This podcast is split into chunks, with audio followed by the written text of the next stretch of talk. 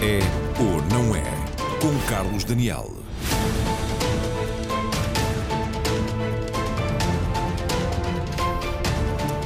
Boa noite e bem-vindos. De hoje a um mês, por esta hora, quase todos os portugueses vão estar, de uma forma ou de outra, a celebrar o Natal. Mas também o Natal será o mais estranho que já vivemos, porque limitado naquilo que mais o caracteriza, a aproximação entre as pessoas e a multiplicação dos afetos. É o inverso que nos é sugerido este ano: menos proximidade e redução dos afetos, pelo menos dos afetos físicos. Para responder à pergunta que Natal vamos ter, estão na RTP esta noite, em direto, a Ministra de Estado e da Presidência, Mariana Vieira da Silva, o Presidente da Câmara do Porto, Rui Moreira, o especialista em epidemiologia, Manuel Carmo Gomes, o economista e antigo Ministro António Bagão Félix e a empresária Ana Maria Vasconcelos. Não estão connosco em estúdio, mas estão em permanência e a uma distância que hoje a tecnologia permite superar depressa, o Frei Fernando Ventura, padre de Capuchinho e também o músico Pedro Abrunhosa, que a todo momento vão então também entrar nesta conversa. Em Portugal ainda não se conhecem as regras específicas para daqui a um mês, mas no resto desta Europa que sofre já a ideia de algumas restrições como as que hoje foram concretizadas, por exemplo, em relação à Espanha. E vale a pena recuperar algumas das mais simbólicas que começam a estar previstas para o momento festivo do final de dezembro. Em Espanha soube-se hoje que há a intenção, quer nos dois dias de Natal, quer nos dois dias de passagem de ano, de limitar os ajuntamentos a seis pessoas. A exceção será agregados familiares com mais de seis pessoas, noutros casos apenas seis, e um recolher obrigatório, quer no dia 25 de dezembro, quer no dia 1 de janeiro, máximo até à uma da manhã. Em França há alguma abertura de alguns negócios, mas há, por exemplo, este cancelamento simbólico de zonas muito procuradas nesta altura, as pistas de gelo de Paris, por exemplo, e todos os mercados de Natal também muito comuns em França. Em Itália, eh, só as, só as regiões que estão com o risco moderado é que vão permitir visitas a familiares e jantares em conjunto e compras durante a época festiva. Percebemos também que na Alemanha há, por exemplo, duas fases. A Alemanha decisivas, as próximas, com o encerramento de hotéis, restaurantes e ginásios, os ajuntamentos, mesmo os privados, estão limitados a cinco pessoas, para tentar que depois, entrando na época natalícia propriamente dita, sejam permitidos já ajuntamentos familiares até 10 pessoas e autorizadas, por exemplo, algumas uh, celebrações, algumas missas. Vemos ainda o caso da Bélgica, um dos países mártires também nesta altura, onde é proibida, por exemplo, a entrada de pessoas, quer do espaço Schengen, quer do Reino Unido também, em território belga, nesta altura de festas. No Reino Unido há algum alívio de medidas, hoje anunciado por Boris Johnson, que vai acontecer até à semana das festas, mas, por exemplo, os ajuntamentos também estão limitados ainda a seis pessoas. Temos, pois, aqui uma série de preocupações que começam a ser concretizadas um pouco por toda a Europa. Cumprimento mais uma vez os meus convidados, bem-vindos todos. Professor Carmo Gomes, o senhor que tem a ciência do seu lado e eh, a quem foi reclamado prever o que aí vem, a pergunta inicial é se temos que nos preparar todos para ter um Natal com menos gente em cada casa? Boa noite. Uh, obrigado pelo convite. Uh, sem dúvida. Uh, Deixe-me fazer o ponto da situação, talvez seja o mais conveniente, e depois, a partir daqui, ver o que é que está à nossa frente. Uh, nós, na Faculdade de Ciências, temos acompanhado os vários indicadores da epidemia. o R, as taxas de aumento diário, o tempo de duplicação, etc. e nós temos constatado que desde aproximadamente 10, 11 de outubro, estes indicadores têm vindo a melhorar, mas têm vindo a melhorar bastante devagar. Nós temos uh, comunicado as nossas projeções para o pico e para o número de casos no pico uh, desde há pelo menos um mês, um mês e meio. Estamos em contato com o Instituto Ricardo Jorge, a quem, com quem trocamos informações, e depois o Instituto Ricardo Jorge tem a função de, uh, enfim, oficialmente informar o Ministério da Saúde sobre o que é que se prevê. Uh, e de acordo com as nossas uh, projeções, uh, recordo que eu no dia 19 deste mês, no Infarmed, fiz uma projeção que foi feita na Faculdade de Ciências. Passada, foi, foi a semana passada só. E prevemos, previmos nessa altura que o pico se localizaria entre a última semana em que já estamos e a primeira semana de, de, do mês que vem. E eu hoje consigo dizer que nós pensamos que neste momento estamos em cima do pico mas não é fácil dizer quando é que se está em cima, em cima do pico. Uh, há um colega meu, o Carlos Antunes, da faculdade, que diz com muita graça que saber que se está em cima do pico de uma epidemia é como estar no Polo Norte uh, com uma bússola à procura do Norte. Uh, temos que nos desviar um bocadinho para conseguir encontrar o Norte. E neste caso, desviar um bocadinho é deixar passar mais uns dias. Portanto, nós Mas tivemos... o seu cálculo, se me permite a leitura, tornou-se ligeiramente mais otimista neste é, sentido que foi possível antecipar. Exatamente, tem vindo a melhorar sucessivamente. É evidente, nós estamos dependentes, nós fazemos projeções com base nos dados que, que vamos uh, obtendo. E, portanto, os dados podem apontar numa direção, mas depois podem mudar de direção e nós vamos ajustando as projeções. Procuramos fazer projeções a curto prazo, ou seja, poucas semanas, uh, e vamos reajustando e comunicando os resultados. E então, portanto, como é que vamos chegar ao Natal? Uh, já lá vou ao Natal. Uh, portanto, uh, nós quando chegarmos ao fim desta semana teremos mais certeza de que estamos no pico. E eu digo isto porque ontem e ontem, ontem tivemos muito poucos casos. como sabemos, à segunda e à terça-feira há uma subestimação. Amanhã e depois podemos apanhar um susto, mas eu queria desde já tranquilizar os portugueses que mesmo que nós estejamos na ordem dos 7 mil, 7 mil e poucos casos amanhã e depois... É o acerto? é normal, é o acerto de contas e não significa que não estejamos no pico. Mas necessito dessa confirmação. Agora, o que é que vai acontecer a seguir? Uh, duas coisas possíveis, uh, e já vendo o Natal à distância. uma é que nós formamos um planalto e, e, temos dificuldade em sair do pico. Eu penso que isso é inaceitável, porque o pico vai se formar na zona dos 6 mil casos por dia. E 6 mil casos por dia implica um afluxo de pessoas aos hospitais que eu penso que é insustentável, mais a mais na situação em que estamos. A outra situação possível é que nós descemos do pico. E é aqui que eu estou preocupado, porque eh, se se recordam, ehm, nós quando atingimos o pico no fim de março, na primeira onda, e depois confinámos, estávamos confinados, nós levámos aproximadamente um mês para reduzir o número de casos a metade. E estávamos confinados. Portanto, quando chegámos aproximadamente a 29 de abril, no pico nós estávamos com uma média, de, de média semanal de 807, 870 casos por dia, aproximadamente, eh, e levámos um mês para reduzir isto a metade. Portanto, quando chegámos a 29 de abril, estávamos com. Menos que a proporção fosse idêntica, íamos ter ainda uma pressão muito grande Exatamente. Sobre, Portanto, sobre o Serviço de Saúde. O que nós prevemos é que vamos estar ainda muito tempo acima dos 3 mil casos. E a rapidez com que descemos depende da, do nosso comportamento, da nossa capacidade para manter o R, o famoso R abaixo de 1, porque estar no pico significa que o R aterrou em 1. Agora é necessário que ele venha para baixo e, muito importante, sustentá-lo abaixo de 1 durante muitos dias. E é aqui que vai ser o desafio para todos nós. E, portanto, pegando na questão do Natal, e obviamente as decisões políticas competem ao Governo, e por isso está aqui a Ministra Mariana Vieira da Silva também, mas do ponto de vista técnico, pergunto-lhe, não é difícil vaticinar que as condições até ao Natal não possam ser muito alteradas?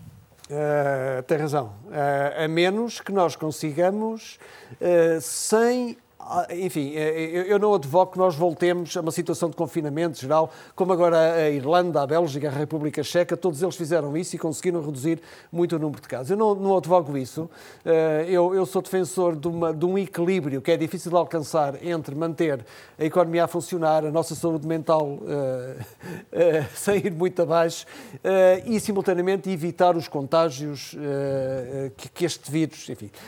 agora, como é que isso se consegue? Isso consegue-se uh, reforçando e sendo muito autodisciplinados nas questões de, uh, nas medidas que, não obstante haver contactos e mobilidade, impedem o contágio. Que são, só para finalizar Que são uh, máscaras, muita disciplina, generalizar higiene, higiene pessoal, mãos e superfícies onde nós tocamos, distanciamento entre as pessoas e, muito importante e em paralelo com isto, fundamental nesta altura em que veio o frio, arejamento não entrar em espaços onde estão muitas pessoas, muito tempo, a falar, a elevar e com a todas voz, as janelas etc. fechadas. Uh, com, com, janelas fechadas. É extremamente perigoso. Uma das, das, uma das chaves do sucesso deste vírus é a capacidade de transmissão por aerossol e uh, o facto dos assintomáticos transmitirem.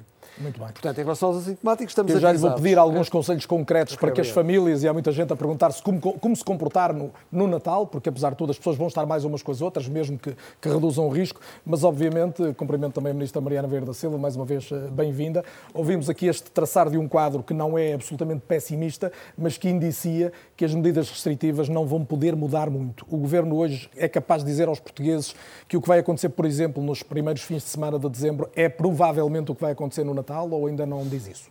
Eu julgo que o professor Manuel Carmo Gomes explicou muito bem porque é que ainda é cedo para dizermos exatamente com que medidas viveremos durante o período do Natal, porque estamos no momento de viragem e importa perceber como é que reagimos nestas duas semanas. E por isso o primeiro apelo que eu gostaria de deixar é que o cumprimento das medidas durante estas duas semanas são, é muito relevante para sabermos como é que vai ser o fim de dezembro e o início de janeiro. E, portanto, não posso deixar de apelar a todos que cumpram as medidas. Elas são sempre incomodativas para qualquer um de nós. Qualquer um de nós está demasiado tempo sem ver os seus mais próximos e as pessoas de quem mais gosta, mas agora é muito importante que possamos eh, cumprir estas medidas, usar a máscara, manter o distanciamento, eh, termos as nossas eh, relações restringidas ao mínimo às pessoas com quem vivemos, às pessoas com quem objetivamente precisamos de trabalhar, porque esse cumprimento é muito relevante para aquilo que se vai passar depois. Agora, também me cabe ser muito direta. Este Natal não vai ser como os outros, da mesma maneira que a Páscoa não foi como os dos outros anos, que os nossos aniversários, que os dias mais importantes para as nossas famílias, não tiveram nada a ver com os anos anteriores. Este ano, e assim será até termos um tratamento ou uma vacina, tudo é diferente e o Natal também será diferente. Mas há um dado que preocupa seguramente as pessoas e, e que eu tenho que colocar concretamente e que tem a ver com esta, um, esta possível cópia do que vai acontecer nos próximos dias para os dias de festa, que tem a ver com a circulação entre conselhos. Obviamente no Natal, e o Governo já manifestou até pela voz do Primeiro-Ministro a intenção de deixar que as pessoas circulem. Continua a ser essa a intenção, ou seja, agora não vai ser possível, nestes quatro dias mais quatro dias, mas a intenção do Governo é que isso seja possível no Natal. Precisamente para que possamos ter essas melhores condições para, apesar de tudo, com todas as diferenças, podermos ter um Natal o mais parecido possível com aquilo que nos lembramos, ainda que com menos gente à mesa, é fundamental o uh, que conseguirmos fazer nestas duas semanas. E por isso aproveitámos os feriados para procurar grandes restrições uh, de deslocações e de, e de, socialização. Estas são, estes são feriados e pontos que, em lugar de serem para nós aproveitarmos para estar com os nossos, a lógica é aproveitarmos para poder estar uh, o mais resguardados possíveis, possível e esse é o quadro que, que temos durante as próximas semanas, na procura de um Natal que seja o mais uh, uh, próximo do que gostaríamos possível, mas dizendo já diretamente que aquela lógica, e para quem tem famílias grandes de muitas pessoas à mesa, isso muito dificilmente, com estes números, com tudo o que estamos a viver, será possível. E é preciso também eh, para não criar falsas expectativas, que todos nos preparemos para esse Natal necessariamente diferente dos outros anos. O Governo não tardou a avançar para estas medidas mais restritivas, ou seja, quando avançou, por exemplo, com o recolher obrigatório, que é tão controverso e de, de cuja eficácia tanta gente duvida, não podia ter mais cedo dado este sinal de alerta às pessoas quando o Natal estava mais longe, e não é apenas por causa do Natal, é apenas uma questão simbólica, mas quando a pandemia ainda não estava com, com, os, com os números preocupantes das últimas semanas? Nós começámos a tomar medidas ainda antes do início do ano letivo, quando todo o país foi colocado em estado de contingência.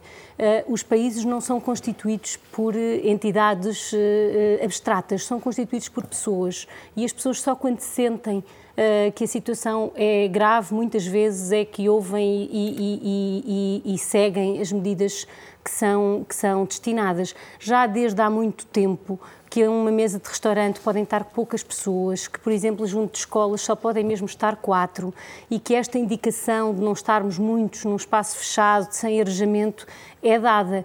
Agora, eh, essa relação entre a capacidade que temos de, coletivamente, enquanto país, seguir as medidas é, e as medidas que são tomadas é muito importante, ainda mais quando já estamos há muitos meses nesta situação e todas as pessoas, de uma maneira ou de outra, já só pensam num dia, no dia em que não estarão a viver nestas condições. E, portanto, tomámos as medidas uh, logo a partir de setembro e fomos uh, progressivamente aumentando, porque, como se verá quando alargar este debate, há aqui um equilíbrio que é muito difícil de fazer entre a vida das pessoas e a economia, entre, a, entre a saúde e a saúde mental. E, e Todos estes fatores. Têm que ser tidos em conta. O Rui Moreira está aqui como, obviamente, Presidente da Câmara do Porto, mas também como, no fundo, um representante de, um, de uma região que sofre particularmente com a pandemia, onde, vive, onde se viveu, Rui, de facto, bem-vindo também, uh, se viveram duas vagas, definitivamente, uma primeira vaga muito preocupante, um, um verão muito, muito menos difícil e agora, de novo, uma, um, um mapa a vermelho ali em redor do Grande Porto. Por que é que isto acontece?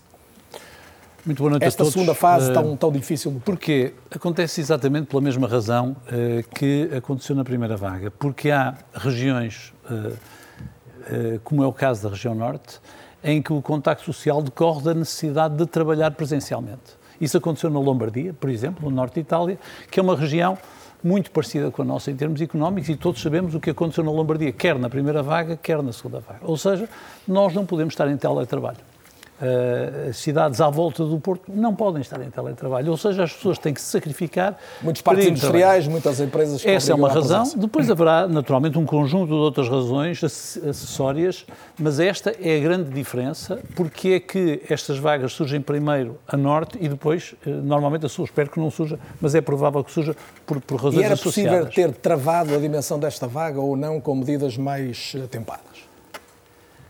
Eu não eu, eu tenho evitado sempre criticar aquilo que já foi feito eh, porque acho que não é útil nesta altura. Nós vivemos, apesar de tudo, numa situação de tranquilidade. Compreendo que o Governo, muitas vezes, quando toma decisões, toma decisões depois de ouvir muitas pessoas que sabem muito mais disto do que eu. Eu acho que o achismo português é um erro e não quero entrar nisso. Quero ainda assim dizer ao Sr. Doutor que, compreendendo exatamente o, aquilo que diz, eu estou mais otimista do que o Sr. Doutor por uma razão. Tem a ver com a razão comportamental. Nós, na primeira vaga, demoramos de facto muito tempo, 30 dias, como diz, a reduzir para metade o número de infecções. Mas isso era uma altura em que a Direção-Geral de Saúde dizia que as máscaras não eram necessárias, não eram úteis, eram inúteis. Finalmente, a Direção-Geral de Saúde percebeu aquilo que já mais ou menos todo o mundo e todos os portugueses tinham percebido e agora as pessoas andam de máscara. Portanto, tenho esse otimismo. O meu pessimismo tem a ver exatamente com a situação.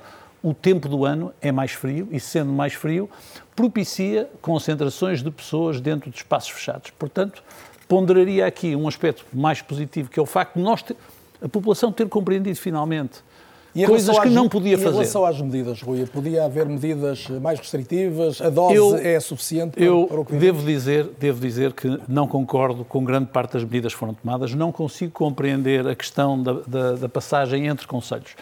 O Conselho do Porto, uh, tu conheces bem. Muito tu vives em Matosinhos, eu vivo no Porto, vivemos quase encostados.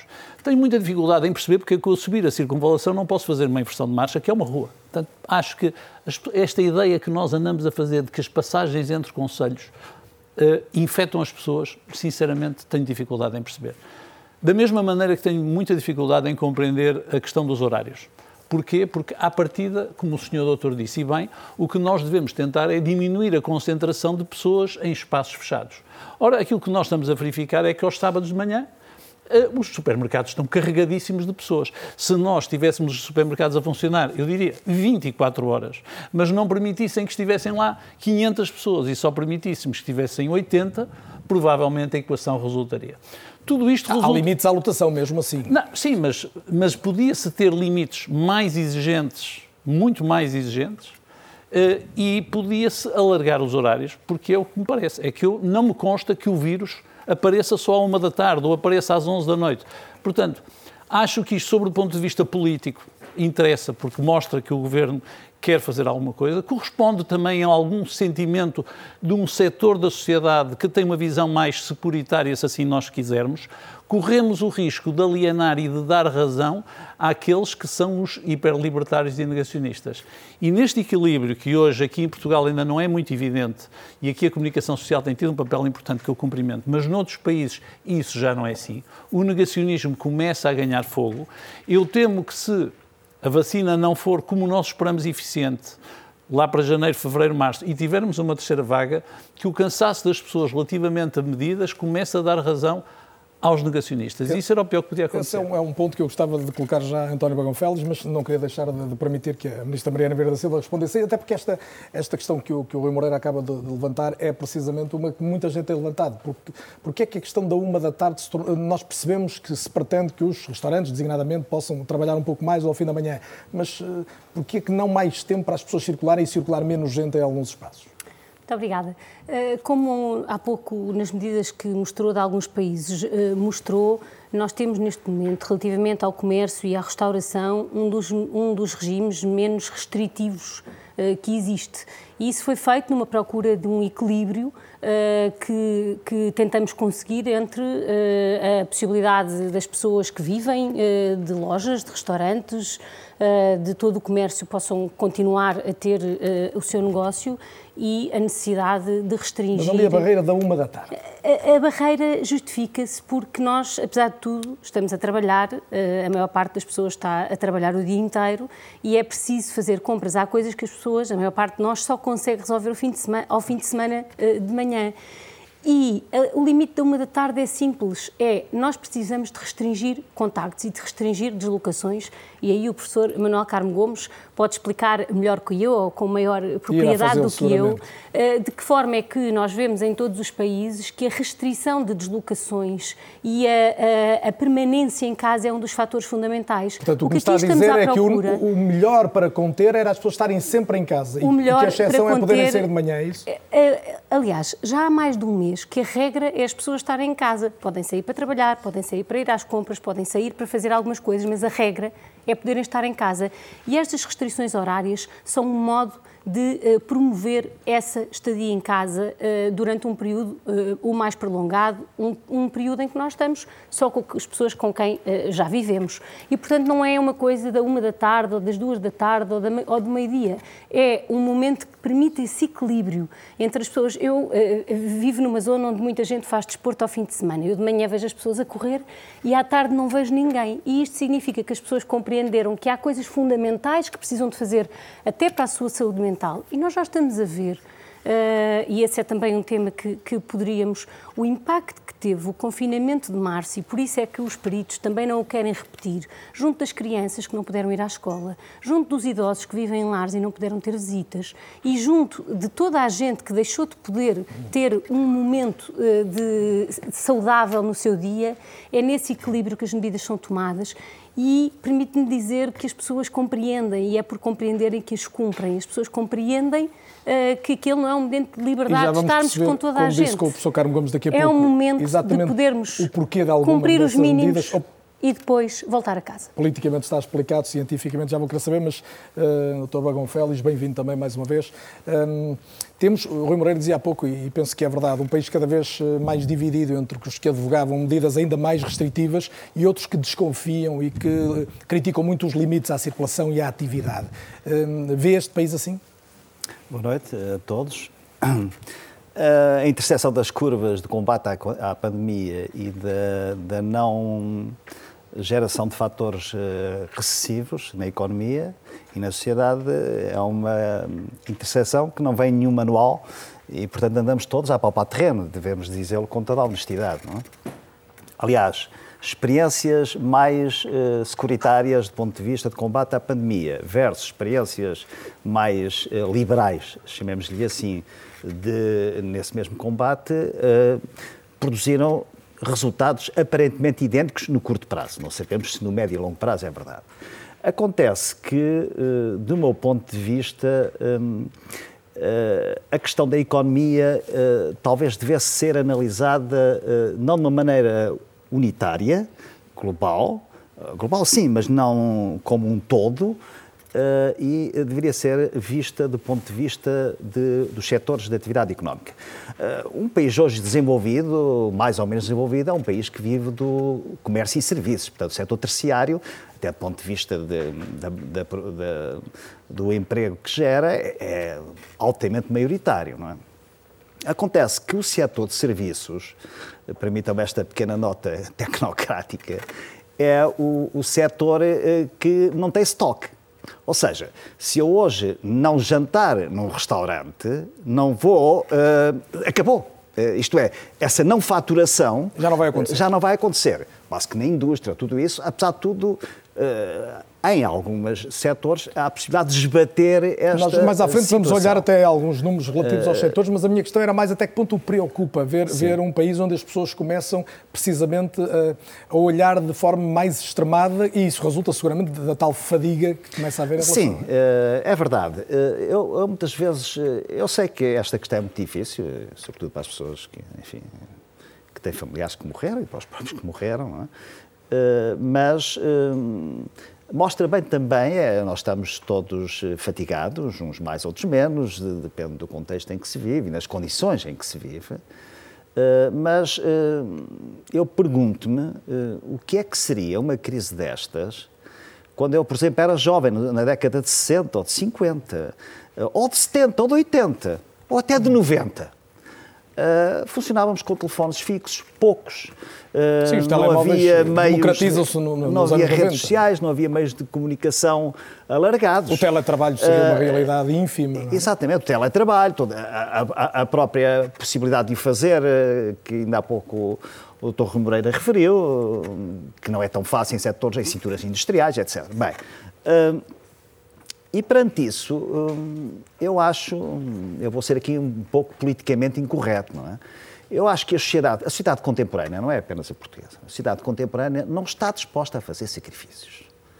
Uh, não, é uma sociedade muito hedonista, uh, que vive para o curto prazo, que vive para o dia seguinte, que vive para a ideia do prazer, no seu sentido mais até mais filosófico do termo. É, é uma, uma sociedade muito utilitarista nesse aspecto e é, é muito envolvido por esse tipo de ética. Uh, ora bem. Um... Mas um, num primeiro momento a sociedade genericamente reagiu melhor. Reagiu melhor, mas reagiu sobretudo com medo. É, que é uma coisa diferente. O medo uh, une as pessoas no respeito por um dever, dever legal, dever ético, uh, dever deontológico, etc. Uh, mas numa segunda e terceira fase já não é a questão do medo, vem ao de cima a tal ideia da fadiga. E alguém disse, eu acho que é uma, é uma expressão muito bonita, eh, dizia que a paciência é a coragem de todos os dias. Uhum.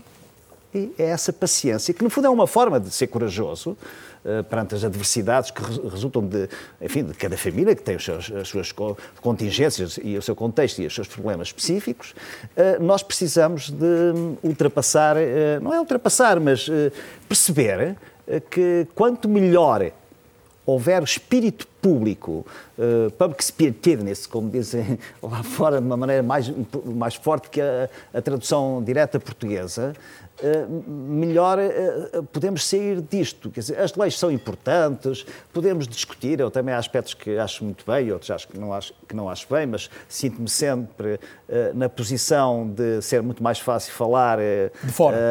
e ser treinador de bancada, permite uma expressão futebolística, do que propriamente fazer, e nunca vivemos uma situação destas, e portanto as autoridades governamentais, autárquicas, têm um, uma dificuldade que eu respeito muito, no sentido de, de ser muito difícil ultrapassar determinado tipo de, de, eh, destas questões, mas acima de tudo a solução reside em nós. Reside em nós. E, vamos eh, perceber... esse é o principal desafio. Uhum. Um, e é também um desafio, já agora, só para concluir, não só para superar, uh, com ou sem vacina, uh, esta situação, como também é um desafio para percebermos que, uma vez saídos desta situação, não vamos voltar ao estádio anterior uh, de uma sociedade muito individualista, muito comodista, muito acomodatícia, muito. Não vamos voltar, é o que está a dizer. Está convencido que não vamos voltar a isso? Uh, de algum modo, uma pequena amostra. A pequena amostra foi que, passada a primeira onda, março, abril, maio, depois junho, julho e agosto, as pessoas achavam que estava tudo resolvido e voltaram ao ponto zero. Na já, minha opinião, já também conversar com a Ana Maria Vasconcelos, eh, empresária, diretora de produção e diretora comercial de uma empresa ligada ao setor da marroquinaria e também dirigente da Picapes, calçado e artigos de pele, entre, entre outros. Eh, mas eh, depois de ouvir agora António Bagão Félix, é uma deixa perfeita para trazer à conversa também o Frei Fernando Ventura. Muito boa noite. Bem-vindo também a este É ou Não É, nas noites de terça-feira da RTP. Tem este otimismo de que, apesar de nos pedirem um, um Natal menos afetuoso vai resultar daqui alguma coisa mais solidária? Não estou nada de acordo que seja um Natal menos afetuoso. Aproveito para saudar naturalmente os espectadores e os meus colegas de painel. Bem-vindo, muito obrigado. Uh, não pode ser, de facto, e não, e fisicamente não seja só, fisicamente. um Natal menos, menos afetuoso. Fisicamente, uh, há bocado falava da redução dos afetos, também não estou de acordo. Importa situar os afetos, importa situar, situarmos-nos Vivemos num tempo de afetos inconsequentes em tantas dimensões da vida, infelizmente. Este Natal, se vai pôr em questão alguma coisa, vai pôr em questão e vai trazer, a, oxalá traga a reflexão de todos nós, esta consciência do nós. E uma consciência do nós a ser celebrada e vivida na criação de, um, de uma sensibilidade de uma sociedade que se, que se entende como construída dentro de um, de um coletivo em que cada um se sente responsável pelo outro. Aqui a necessidade, por isso, de viver os tempos de contingência e de emergência com decência e com coerência.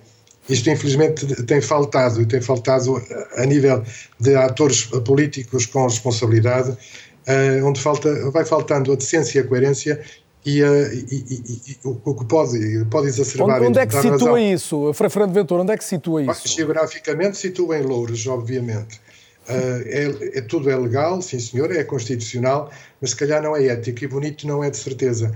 Uh, são os sinais, os sinais que a classe política, não apenas a classe política, dá e que são contraditórios sim, com a preocupação sim, sim, geral, é isso? É. Está a falar, obviamente, e, do, do, Congresso do PCP, só para quem estou, não estou, relacionar estou, imediatamente é, Louros com essa circunstância. É evidente que sim. Não, não tenho nada contra o PCP neste sentido. É, é, é, só, é só o sinal é só o sinal daquilo que, que, que, originou a sua, a sua questão. O que é que vamos ter a seguir? Que tipo de sociedade vamos ter? Vamos ter sempre connosco a malta de papel higiênico, não é? Ah, é, é, é quase uma, uma, uma, contingência, uma fatalidade. É, o importante é, é, que haja uma, uma maioria de gente capaz de assumir, de assumir aquilo que o Natal é. Com, com respeito por todas as outras sensibilidades religiosas, obviamente, o Natal é, acima de tudo, um Deus que toca a história é um Deus que desafia o, o, tocar da história e chega à história no possível da história tomando como histórico, a histórica, o histórico texto da, do, do, nascimento, uh, Jesus nasce em Belém num estábulo. Nasce no meio, no meio da bosta e da palha, se quiser.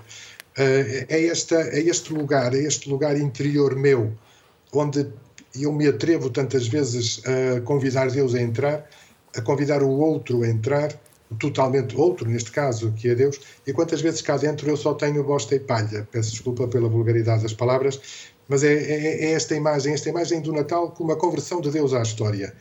E o desafio para que esta história seja capaz de se converter, para que cada um de nós seja capaz de se converter, a passar de um eu solitário a um nós solidário, a, a, a passar da lógica do poder à lógica do serviço a, a, passar, a passar daquilo que, em termos religiosos, eu costumo dizer, a passar da religião à fé.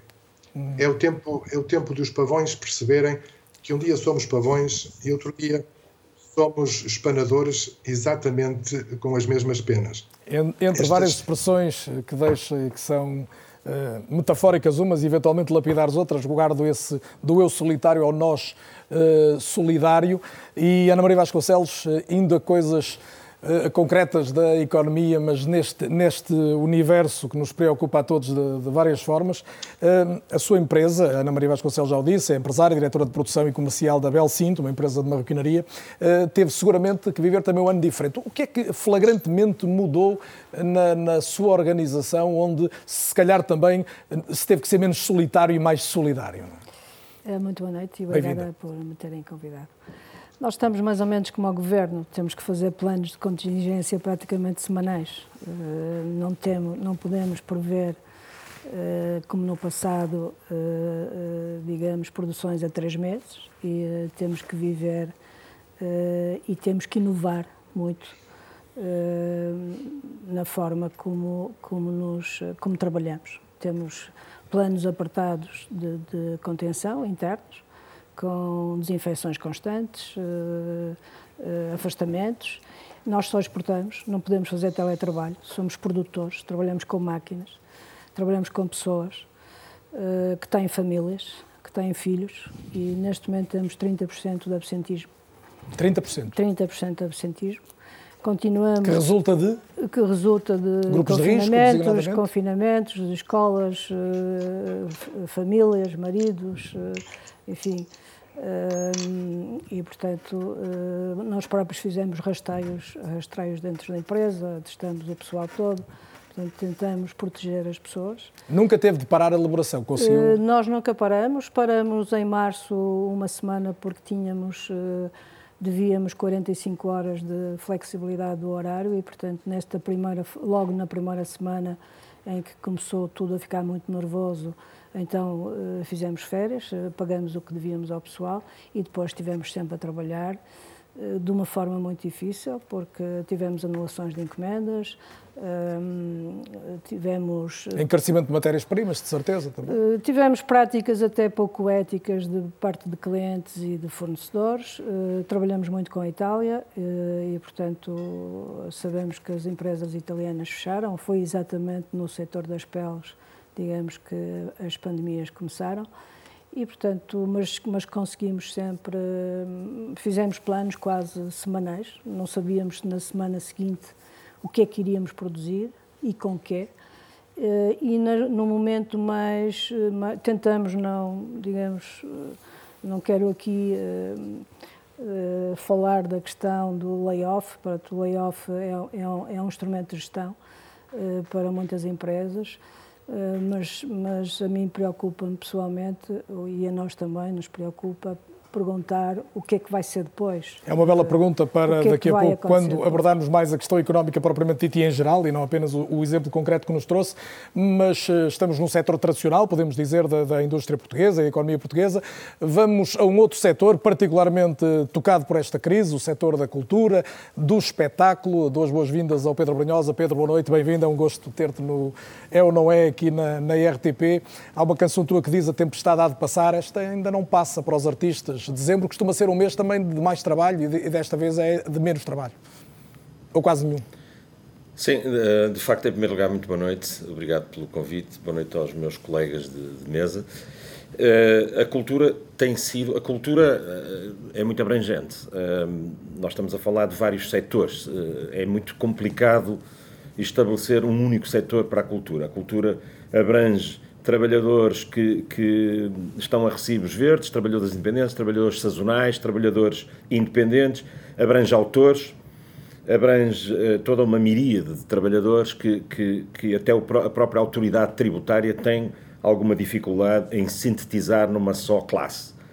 Uh, e, portanto, nós, uh, se a cultura, por um lado, cumpre um papel fundamental na vida espiritual de um país, na vida espiritual de um, de um povo, de uma, de uma identidade.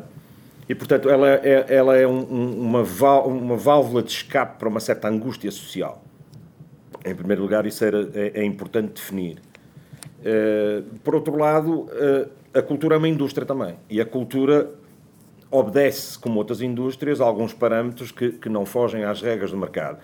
Ora, a nossa atividade é talvez aquela que, que pela sua gênese, porque a nós é-nos pedidos, na área do espetáculo, que agreguemos multidões, portanto, nós vivemos da quantidade de pessoas que conseguimos congregar no, no, no mesmo espaço, no mesmo tempo, uh, e, portanto, um ajuntamento de 5 mil pessoas, 10 mil pessoas, 30 mil pessoas, 60 mil pessoas, é um acontecimento normal na área da cultura, e agora pedem-nos para naturalmente e compreensivelmente, pedem-nos para uh, uh, nos abstermos de juntar pessoas. Uh, o que quer dizer que o setor cultural, que no verão teve uma pequena retoma, e a retoma na indústria é também uma retoma do escape social, é uma retoma do consolo, se quiser, porque a cultura é isso que é também, é uma forma de consolo. Se houve uma pequena retoma, ela agora, os dados que, que, que eu possuo, são que, naturalmente, nós estamos uh, parados. Não é? E, portanto, é-nos pedido, na área do espetáculo, eu, eu frisei esta separação entre. Há várias áreas na cultura, na área do espetáculo, é-nos pedido que não façamos espetáculos, porque nós não podemos juntar pessoas. Nós não podemos. Eh, o, o único horário que nós tínhamos para juntar multidões era o sábado ou o domingo uh, à tarde ou à noite e agora, Pedro, naturalmente, estamos fechados. Nós mais à frente vamos olhar exatamente o que é que pode ajudar os, os artistas em geral e todos os que trabalham convosco e perceber até as tuas sugestões para caminhos para, para essa ajuda poder suceder, mas uh, eu queria para já esse, esse, quadro no essencial, o que temos é uma indústria parada. Essa é para já a nota que eu te pedia que deixasses claro. Ou seja, não é só a atividade do artista, é toda a gente ao vosso redor que neste momento está sem ocupação nenhuma praticamente. Claro, eh, eu, eu gostava de ser muito claro em relação a isto. Eh, quando, quando nós falamos de cultura, eh, esta é uma longa conversa, eu não, não, não, não gostava de estar por aí no papel filosófico, do papel salvífico que a cultura tem, Vamos falar da cultura enquanto indústria. A cultura enquanto indústria, neste momento, está absolutamente parada. E, portanto, nem sequer é como a restauração, que pode, de alguma forma, funcionar, e somos solidários para com a restauração. Nós somos um dos pilares, não só da, da, da, da democracia, mas da própria indústria do turismo. Mas, neste momento, nós não podemos trabalhar. E, portanto, o que é que quer dizer? Quer dizer que, em muitos setores da minha atividade, enquanto que eu, autor, possuidor de conteúdos possam ainda partilhá-los através da internet e com isso oferir alguns direitos de autor, os trabalhadores que, que comigo eh, partilham o palco, músicos, técnicos, eh, roadies, eh, pessoas para as quais nem sequer há terminologia em português, assistentes de palco, cenógrafos. Estão como estavam em abril, Pedro? Estão como estavam em abril? Estão, estão, em termos estão de ajuda, pior. em termos de apoio? Não, Bom, em termos de apoio, uh, uh, os apoios que foram destinados, muitos deles nem sequer é, é, é, possível fazer o levantamento se chegaram ao destino ou não, porque, como dizia, as atividades das pessoas que nos circundam no palco são tantas e tão variadas que a maior parte, realmente, muitas delas não se puderam candidatar uh, e, e não foram abrangidas. E, portanto, há muita gente na área da cultura neste momento que está, de facto, a passar por uma, uma, uma crise profundíssima e é uma crise que é não só económica, é uma crise que já é humanitária. Uh, não, não, não, posso ser mais claro em relação a isto. E eu vou à é procura necessário... de respostas a essa tua interpelação, desde logo junto à Ministra Mariana Vieira da Silva, na segunda parte deste É ou Não É, eh, está prometido, sendo que não encerro esta primeira parte sem trazer a vida em direto, gostamos de o fazer nestas noites de terça-feira, uma preocupação fundamental desde o início da pandemia foi sempre a de abastecer os supermercados para garantir o funcionamento e nada faltasse nas mesas das famílias portuguesas. Neste momento, a esta hora mesmo, há uma parte do país que trabalha com muita gente envolvida para garantir em permanência esse abastecimento e isto ganha, obviamente, mais relevância ainda perante o mês de Natal, que está aí a chegar, e com tantos alimentos que a maioria da população não abdica e pode, felizmente, não abdicar. Vamos então ao retrato em direto. Ana, boa noite para ti, a partir de uma das maiores plataformas logísticas de distribuição do país. Boa noite. Sim, ao contrário da cultura, como acabamos de ver, este é um dos setores e de uma das áreas de atividade que nunca parou uh, durante a pandemia e a esta hora não para igualmente. É uma plataforma em constante movimento, com trabalhadores e funcionários constantemente a passar entre os corredores, porque estamos num setor que tem que alimentar o país e nesta altura o poder de compra vai aumentar também, estamos a falar de novembro e dezembro, altura do Natal.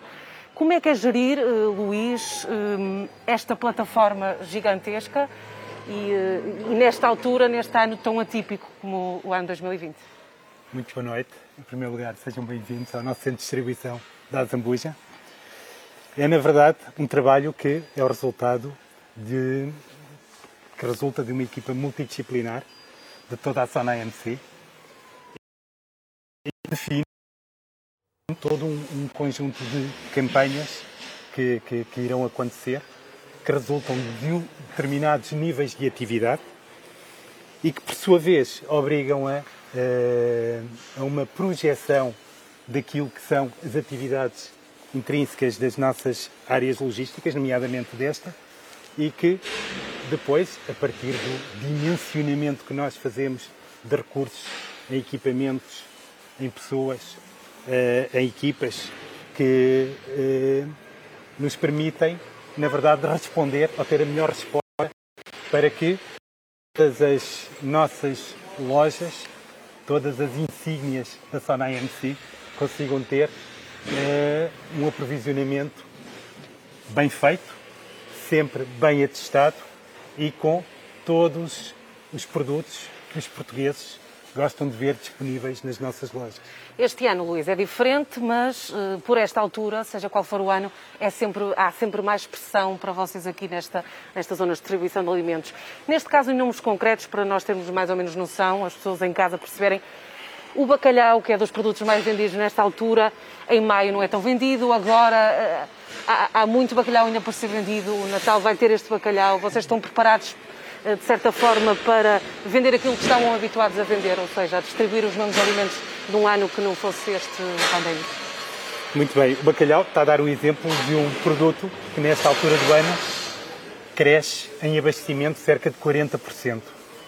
E estamos a falar em números em novembro e em dezembro vamos abastecer algo como 2.500 toneladas de bacalhau às nossas lojas. Portanto, estamos a falar realmente de uma atividade que cresce, mas não só o bacalhau, toda a componente da doçaria, dos frutos secos, eh, todas as, todos os produtos que compõem, digamos, as especialidades gastronómicas que os portugueses gostam de ter nas suas mesas, crescem significativamente. Diga uma coisa, para, para percebermos, nesta altura há mais produtos a saírem, mas estamos numa altura Covid com restrições. Como é que é gerir tantos funcionários? E, eh, e, nesta altura, não é? Porque há restrições de horários. Eh, como é que vai ser o Natal? Vocês estão preparados para, para fazer uma distribuição segura? Nós estamos preparadíssimos. Aliás, nós nunca eh, interrompemos, nós nunca quebramos com qualquer abastecimento eh, dentro da nossa cadeia. E, Mesmo online estão preparados, porque houve um, um boom online, estão preparados para daqui também, a duas semanas? Também. Em função do crescimento que, que tivemos no online, foram criadas condições, temos inclusivamente um comitê de acompanhamento da nossa área do e-commerce, que nos permite, ou que nos permitiu, redimensionar em novas unidades, em novas áreas de preparação, mais equipas e que reforçamos as nossas equipas e que nos permite responder de uma forma muito mais plena àquilo que foram realmente os desafios que foram colocados em determinado momento. Exato, portanto, a pandemia acabou por ajudar aqui agora as coisas como bem. Obrigada, Luís. Exatamente. As empresas tiveram que se adaptar nesta altura de pandemia, o mesmo acontece aqui, para que eh, nos supermercados não falte nada e há efetivamente pessoas a trabalhar eh, durante o dia e durante a noite. Por isso estivemos aí em direto, por isso estivemos aí em direto com a repórter Ana Serapicos da RTP a acompanhar um dos maiores centros logísticos de distribuição do país. É assim que terminamos a primeira parte. Eu volto daqui a poucos minutos para a segunda parte do É ou Não É. Vamos entrar a fundo nas questões da economia, mas também perceber melhor ao nível da saúde o que representa, desde logo, a muito recentemente aumentada esperança à volta das vacinas. É ou não é? Segunda parte do grande debate nas noites de terça-feira da RTP1. Foi com recurso a radiografias que a comunidade médica aprendeu a identificar as marcas da Covid-19. Hoje, no nosso raio-x habitual, vamos perceber as sequelas que a pandemia já deixou na vida de tantos e na economia de todo o país.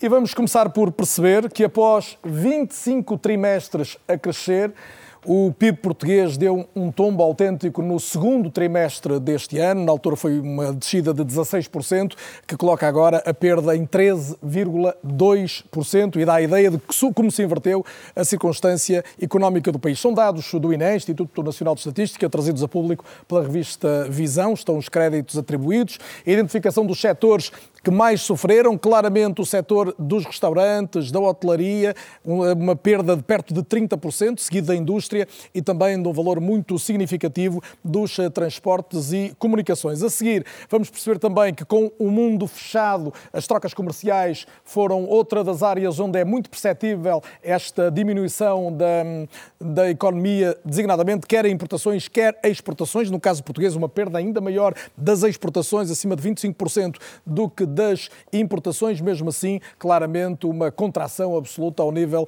da balança, das balanças comerciais. Uh, a tradução no emprego, também fatal, necessariamente, com uma variação da população absolutamente negativa ao longo dos últimos eh, meses e tudo isto a levar a que se possa concluir, dizem vários analistas, que vivemos a segunda maior contração económica em 150 anos, não é exagero, portanto, em século e meio, o país a viver uma contração económica como não tinha acontecido até agora. Segundo dados da Confederação do Comércio e Serviços, nas empresas do setor, a probabilidade é que feche uma em cada cinco, ou seja, seja, deixe de ser viável 20% eh, dos negócios nas empresas de comércio. E vamos perceber também, e aqui já é uma estimativa do Governo, que as receitas da restauração já sofreram uma quebra até agora de 1.600 milhões de euros, é mesmo muito dinheiro aquele que já se perdeu ao nível da faturação nas empresas ligadas à restauração. E segundo a entidade que representa restaurantes e também as eh, empresas de hotelaria, a Aresp, os restaurantes, já praticamente metade tiveram de despedir eh, profissionais e acima de 40% ponderam mesmo insolvência, ou seja, 4 em cada 10 restaurantes. Na hotelaria, os números são menos graves, mesmo assim, percentagens muito significativas, despedimentos de 27% ou em 27% das entidades e quase 20% delas também, neste caso, a ponderar insolvência. São dados concretos, eh, com origem em diversas fontes e que têm sido trazidos a público ao longo dos eh, últimos dias. Como percebemos agora, é precisamente no comércio e em setores muito específicos, como a restauração, que a preocupação chega a aproximar-se do desespero. Os centros comerciais, que costumam estar a abarrotar em dezembro, já fazem contas a perdas históricas, ao mesmo tempo que os lojistas criticam as restrições horárias e de lotação que lhes foram impostas. Para dar uma ideia, antecipam um mês de Natal em que terão menos receita que no verão.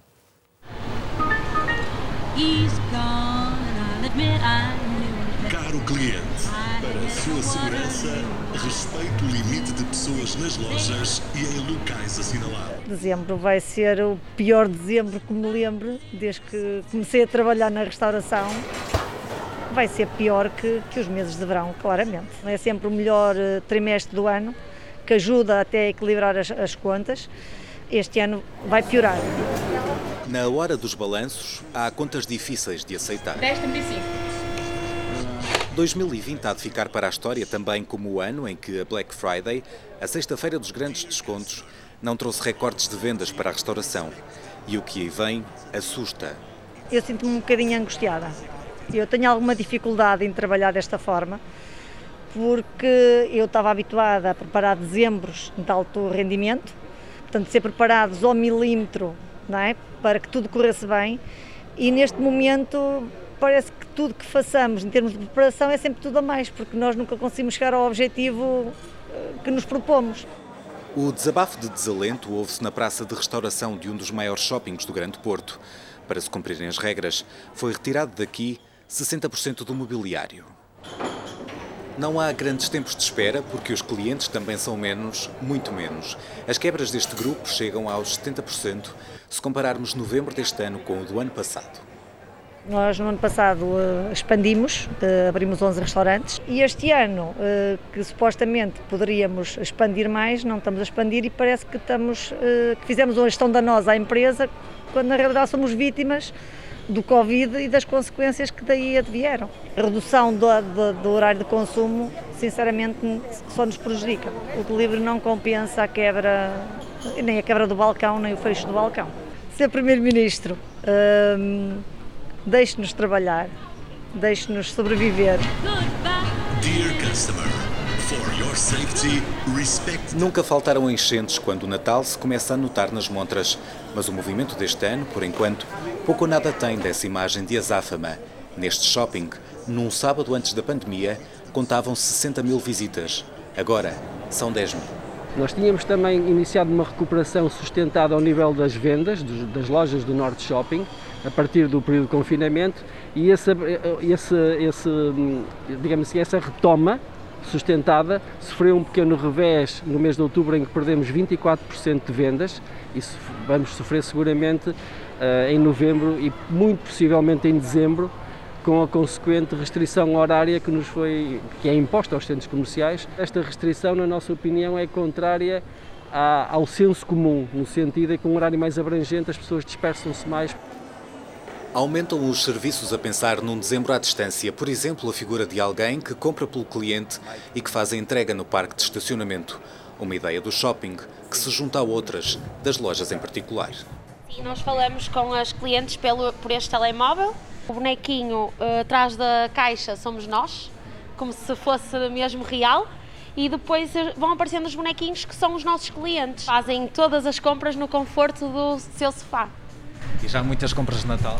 Muitas, muitas.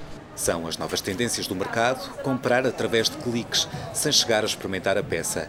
As vendas online já tinham um peso considerável para esta marca e mesmo aqui na loja, onde ficou por vender mais roupa da coleção anterior, nota-se agora uma mudança no consumo. Pronto, entraram na, minha, na melhor loja, com uma campanha incrível. Por cada 100 pessoas que vêm à loja, 10 compram.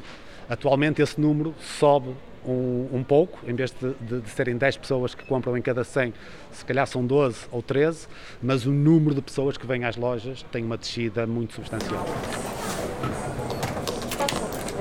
Nunca faltaram livros na troca de presentes, mas por enquanto ainda não há muitos clientes a pensar nessa hora.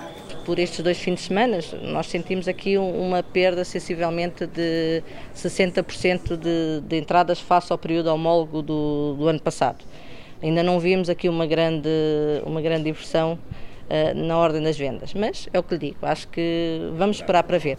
Nesta livraria, as compras são sobretudo presenciais. Já quando se fala de tecnologia, o assunto é outro. E já consultou no nosso site qual é o, a cor, o modelo? Apoio ao cliente a linha telefónica foi criada na primeira fase da pandemia e percebeu-se logo a força que tinha junto de um público que não domina tão bem os sites de compra. Houve, por isso mesmo, um reforço de equipas. Ligar, eu fico com o seu contacto e ligo-lhe já de volta a dar essa informação. O online pesava hum, menos de 20% em 2019 e irá pesar em 2020 mais 30, se calhar perto de 40% da nossa atividade, ou seja, nós se calhar aceleramos num ano, 2020, aquilo que ia demorar aproximadamente 5 anos. A Black Friday já foi um teste positivo para esta loja de tecnologia no que respeita às entregas de artigos comprados na internet. O atendimento presencial não está a ser descurado e pede-se uma mudança das regras. Penso que a capacidade dos espaços comerciais já devia ter sido revista. Mas esta é claramente algo que vai condicionar a vinda do consumidor às lojas, porque não podem entrar em muitas alturas. Espera-se de dezembro um mês de salvação, mas nenhum empresário risca cenários otimistas, porque 2020, se os houve, não foi farto em lucros. E o que sente um governante, Ministra Mariana Verde da Silva, quando ouve alguém dizer, eh, Sr. Primeiro-Ministro, neste caso, eh, Sra. Ministra, deixe-nos trabalhar, deixe-nos sobreviver? Como é que se responde? É, é uma boa forma de eu começar aquilo que tenho para dizer, porque uh, eu posso estar aqui bastante tempo a falar sobre os apoios que desde o dia 12 de março foram lançados, mas não quero uh, que possa parecer que estou a desvalorizar aquilo que a vossa peça relatou e que nos chega por e-mail, na rua, na Sim, nossa a toda a hora, vida. imagino. E, portanto, a primeira coisa que gostaria de dizer é que eh, temos muita consciência que a vida de todos os portugueses, de todas as empresas, de todos os setores foi afetada, porque mesmo no setor industrial, e sendo esta uma crise eh, mundial, o impacto de um mundo que mais ou menos ao mesmo tempo todo parou, sente-se. Sente-se nas vendas, sente-se nas encomendas, eh, sente-se.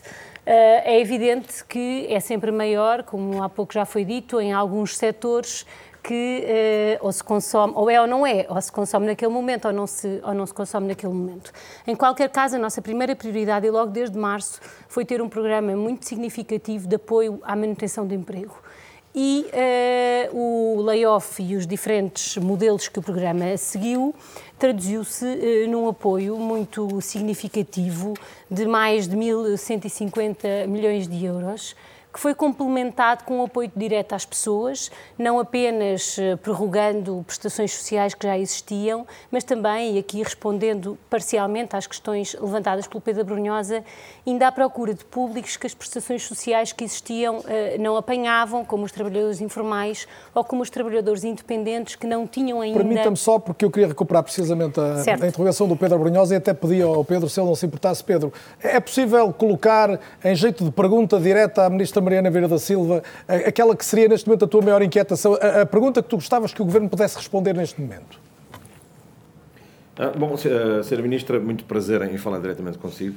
Claro que aquilo que preocupa uh, grande parte do, do, dos criadores de conteúdos, como é o meu caso, é uh, as medidas concretas e qual a abrangência que elas tiveram, qual é o elenco que vocês têm, qual é o, o retorno que têm dos setores precisos que foram atingidos no setor cultural. Uh, portanto, não sei se me faço entender. Eu, eu, gostava de saber o que é que vocês têm de retorno das, das profissões uh, e, dos, e dos números. Uh, das que, perdas, que concretamente, do setor cultural, é isso, Pedro? Não, da forma não, não, não, ao contrário. Os apoios chegaram. Os apoios que já foi Onde possível é que os apoios chegar? chegaram? Que, que é para eu poder inferir onde é que eles também não chegaram, porque nós temos alguns dados relativos a, a, a, ao número de pessoas que estão envolvidos no nosso setor. Muito bem.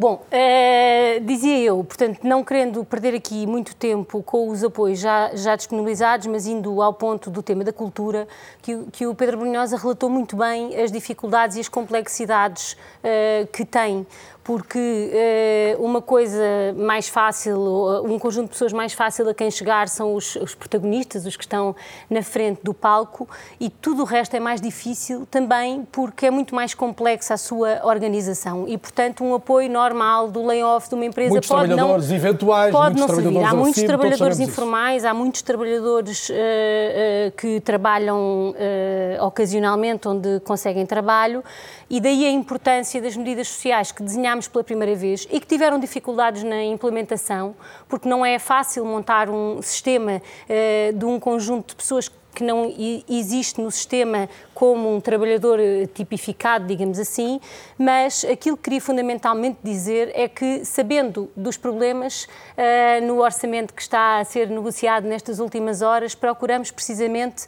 ir ao encontro de um dos temas que o Pedro Brunhosa aqui levantou, que é uh, mesmo que consigamos fazer um espetáculo, ele tem menos gente e, portanto, eu preciso de mais noites para poder fazer o mesmo dinheiro que antigamente fazia só uh, numa noite, e sendo que agora à noite não é noite, é tarde ou é manhã, conforme conforme o período do tempo. E, portanto, estamos à procura de uma medida que vá diretamente ao problema que, como o, o, o, o descreveu, que é Imaginemos um espetáculo, imaginemos que ele, para fazer o mesmo dinheiro, digamos assim, tem que ocorrer três vezes. Como é que podemos uh, completar Permitir. o rendimento uh, destas pessoas? E eu não vou dizer uh, que é um problema fácil de resolver, porque na área da restauração, na área da cultura e na área do turismo, há algo que não há nenhum apoio que possa substituir, que é um conjunto de cidades e de atividades que de repente não têm uma parte Mas a muito pergunta significativa. concretamente para, para Pedro, a resposta à pergunta do Pedro Brunhosa é que reconhecemos o problema até agora, estamos... até agora há essencialmente um problema, a solução vem com o novo orçamento, é isso? Até agora há um problema das pessoas a quem não conseguimos chegar, embora haja muitos apoios, há, houve apoios dirigidos à programação uh, através dos fundos comunitários, que numas regiões sabemos que chegaram mais rapidamente aos seus destinatários do que noutras. Uh, há uh, apoios dirigidos às pessoas que nunca tinham existido. A cultura é o único setor que tem um apoio social diferenciado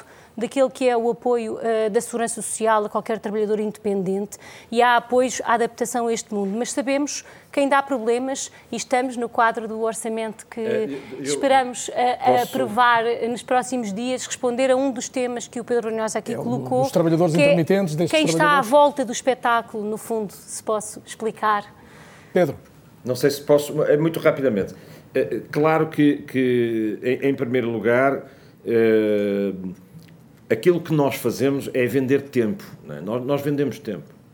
Eh, o, te, o, tempo é aquilo que, que, há bocado estávamos a dizer, é o bem perecível no qual nós, produtores de espetáculos e autores e, e, e músicos e artistas, existimos. E neste momento, eh, até o próprio tempo nos é, nos é negado. E eu, eu sei, que, que esta crise é, é, extremamente complexa de gerir. Eh, eh, gostava de salientar, no, no geral, o papel positivo que eu creio o Governo tem feito e, sobretudo, fez numa fase inicial e que continua, enfim, de alguma forma, a gerir.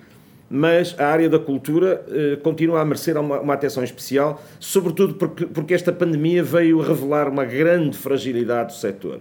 Veio, veio, veio revelar que não houve um levantamento feito prévio que já deveria existir sobre quem é verdadeiramente o, o, o autor do, do, do, projeto da indústria cultural em Portugal, eh, quais são os trabalhadores, enfim, o elenco, nomeadamente o Estatuto do Artista, pelo qual nós temos vindo a lutar, eh, eh, a passagem para o direito português da Diretiva sobre o Direito Digital Único Europeu.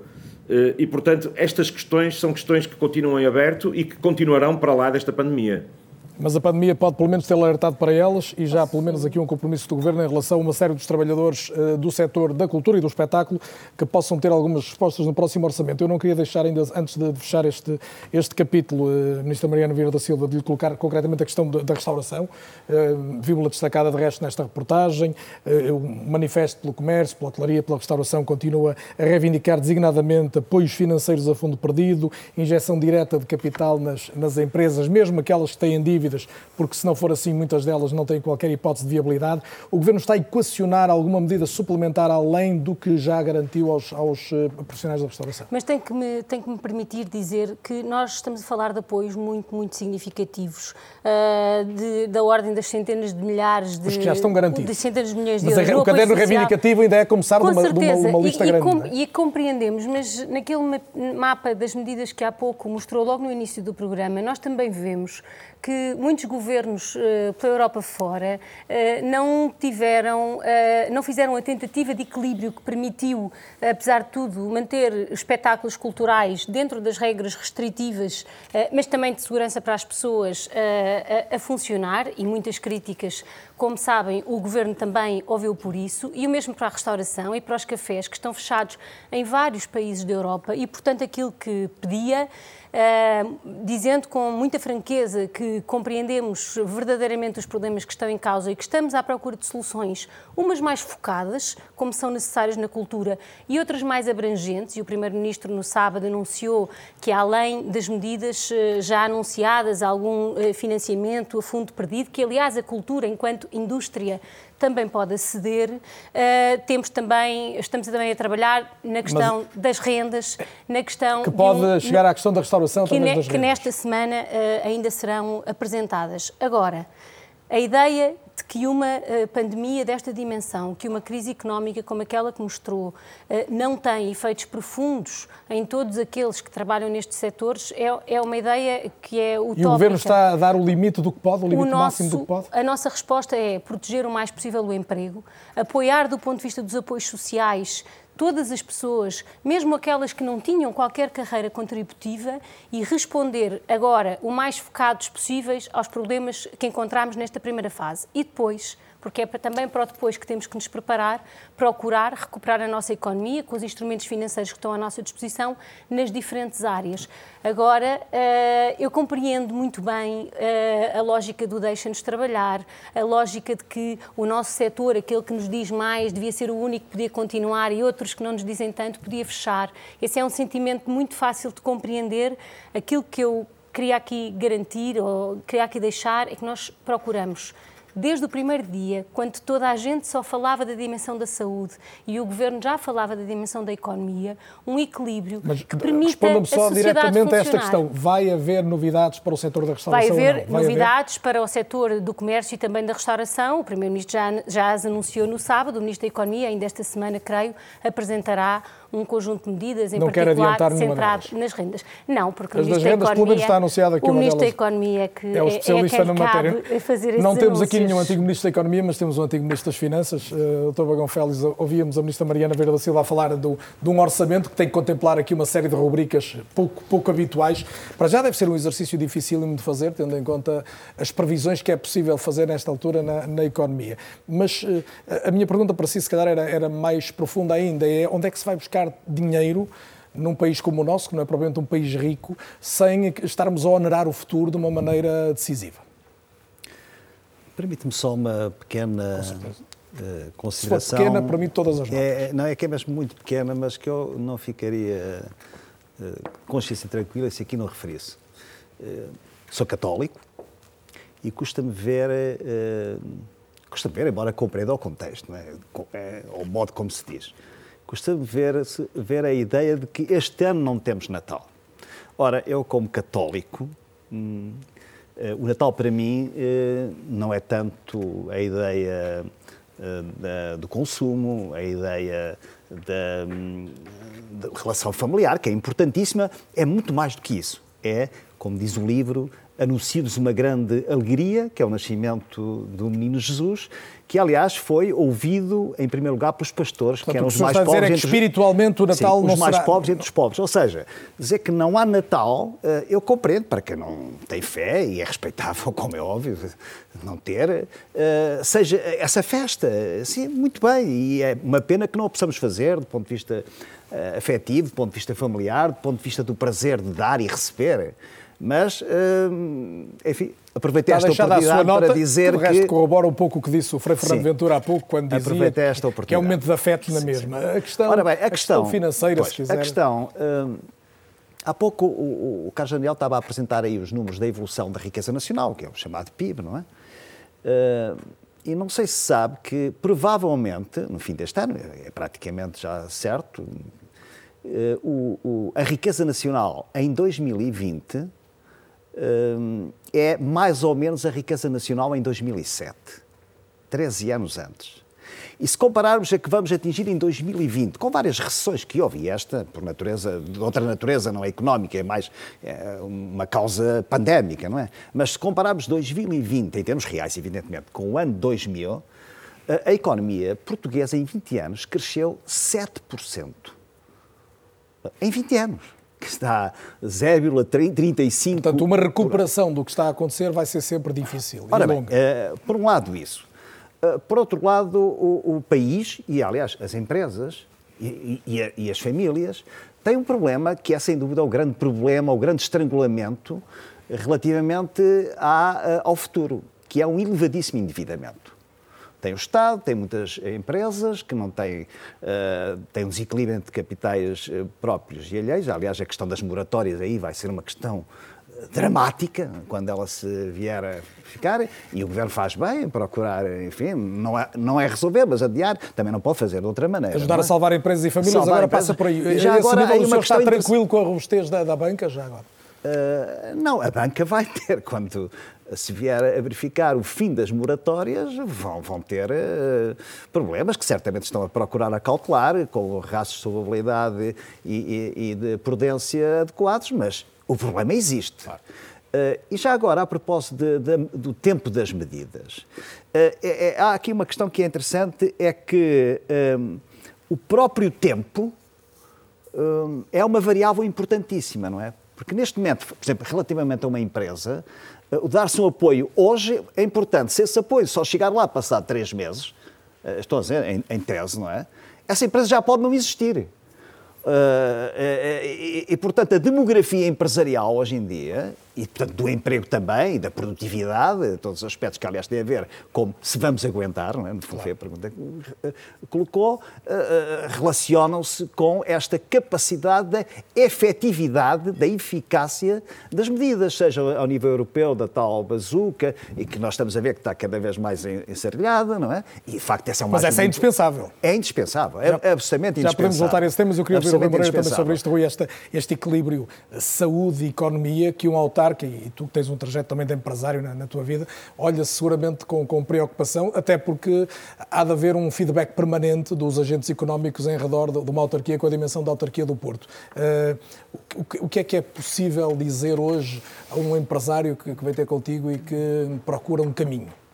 Bem, vamos ver. Uh, enquanto o problema sanitário não estiver resolvido, é impensável pensar, e a Sra. Ministra tem toda a razão, que a economia vai disparar pura e simplesmente esta pandemia afetou a economia dos dois lados. Da oferta, como nós ouvimos aqui uma industrial a falar, portanto, do lado da oferta houve um problema e houve claramente um problema da parte da procura por variadíssimas razões.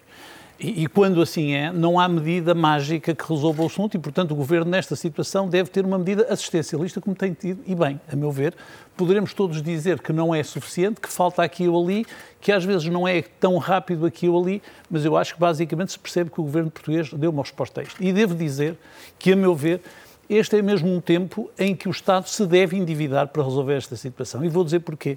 E eu, porquê? Por uma razão anticicla. Ou seja, no tempo, é um bocado a história, se quiserem, eh, da cigarra e da formiga. Há um tempo em que se deve amealhar eh, e que a formiga sabe fazer. E depois há um tempo em que é preciso consumir o que se amealhou. O mal é que nós, o país endividou-se, as famílias endividaram-se, as empresas e as empresas endividaram-se, num tempo em que se calhar não deveriam ter feito assim. Mas agora é tempo de facto de garantir que as empresas aguentam até, vamos lá ver, esta pandemia Está aqui quem sabe mais, não sei quando é que acaba, mas provavelmente acabará com uma vacina. E, portanto, é provável que durante o próximo ano, subitamente, este problema esteja resolvido. E aí a economia vai acelerar muito rapidamente. O que é que nós precisamos? precisamos que as empresas estejam nessa altura preparadas e municiadas e haja trabalhadores a trabalhar para responderem muito rapidamente e a minha a pergunta é, é nesse sentido. Até é que ponto sentido. sentes que os É empresários isso, é estão a sentir confortados de alguma maneira? Não, não estão porque estão desesperados. Vamos lá ver, um empresário não pode estar com.